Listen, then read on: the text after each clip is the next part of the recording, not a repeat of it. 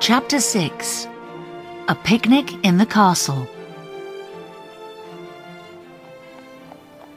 When D'Artagnan met the three musketeers the next morning, he saw that they were all looking worried. What's happened?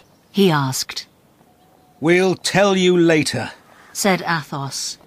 But first, we need to find a safe place where we can talk. There are too many of the Cardinal's spies round here. Where can we go? I know. Let's have a picnic in the castle of La Rochelle. Our men drove the English away from it yesterday, so it'll be quiet now. But the English will want to attack it again. said Porthos. Well, if they do, then we can fight them. Replied Athos. And it is true that nobody will listen to us there. said Aramis. So, a few minutes later, the four friends left the French camp and crossed a field, where dead bodies lay from the fighting of the day before. Then they climbed a hill to the castle. Behind them came Planchet, carrying a large, heavy basket of bread, meat, fruit, and some bottles of good wine. Here we are. said Athos when they arrived at the top of the castle. Up here, we can easily see if someone's planning to attack us. Is breakfast ready, Planchet? I'm as hungry as a horse. They sat on the ground and started eating. Tell me your news, Athos. Said D'Artagnan. I must know what you've been doing. It's important. Replied Athos. We saw Milady outside La Rochelle last night. D'Artagnan dropped his glass of wine. You saw Milady. Who is Milady? Asked Porthos. She's an evil woman who wants to take her revenge on D'Artagnan. Last night, she asked the Cardinal to help her to kill him. What? Cried D'Artagnan. Then there's no hope for me. My enemies are too powerful. I must get ready to die. Forget about that for the moment. Said Aramis. Look down there. The English are going to attack the castle. Well, I'm going to finish this wine and chicken first. Said Athos. He finished eating and drinking, then put down his empty glass and took up his gun. Now, musketeers, let's show them. Bang! Bang! Two of the English soldiers fell. Bang! Bang! Two more lay dead, and soon the rest were running away very fast, More wine, please, Planchet. said Athos, sitting down again. Now, where were we? Ah, yes. The Cardinal is sending Milady to England to talk to, and possibly to murder, the Duke of Buckingham. Murder him? said D'Artagnan, horrified. But what can we do to stop her? Well, to start with, I've taken the Cardinal's letter away from her. Here it is. Athos put it on the ground in front of them. They all looked at it. Nobody can punish the person who carries this letter for what they have done. Richelieu, 3rd of December, 1627. The owner of this letter is free to do anything.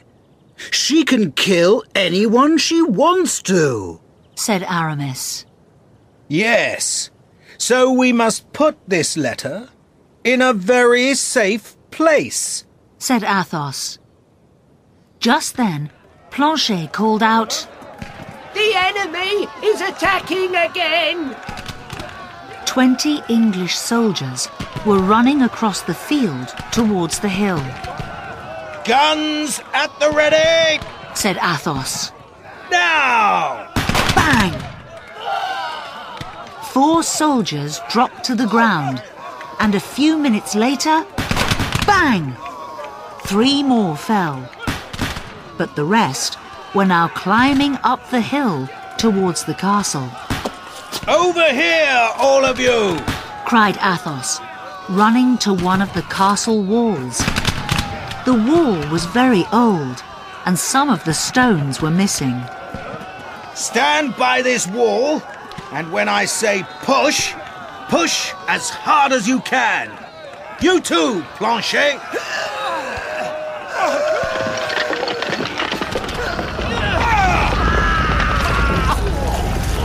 Five men pushed against the heavy wall, and it fell with a great crash onto the heads of the enemy.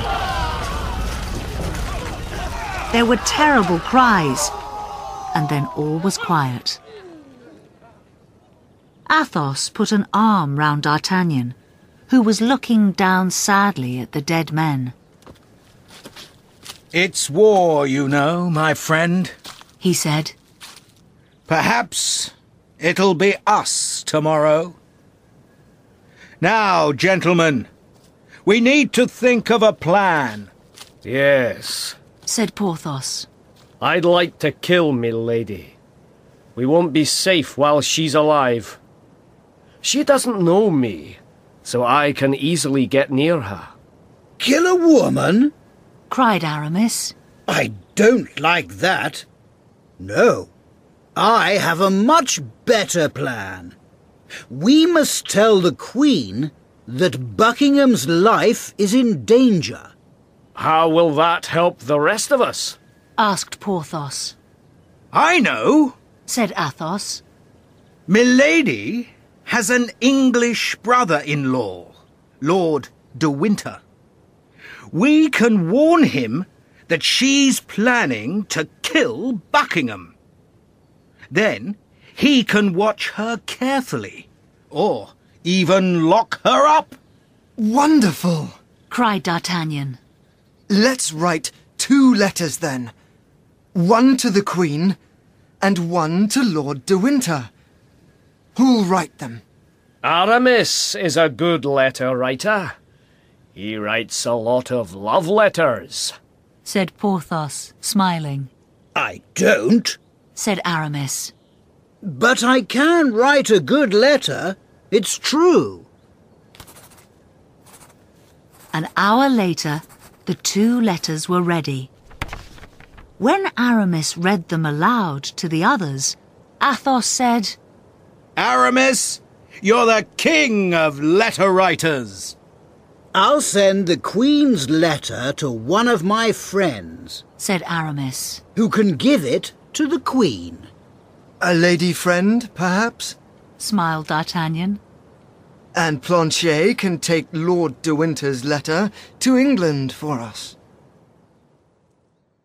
When the friends arrived back at the French camp, they found that Monsieur de Treville was waiting for them. Everybody's talking about your brave fighting at the castle. He said, D'Artagnan, I'd like you to become one of the king's musketeers at once.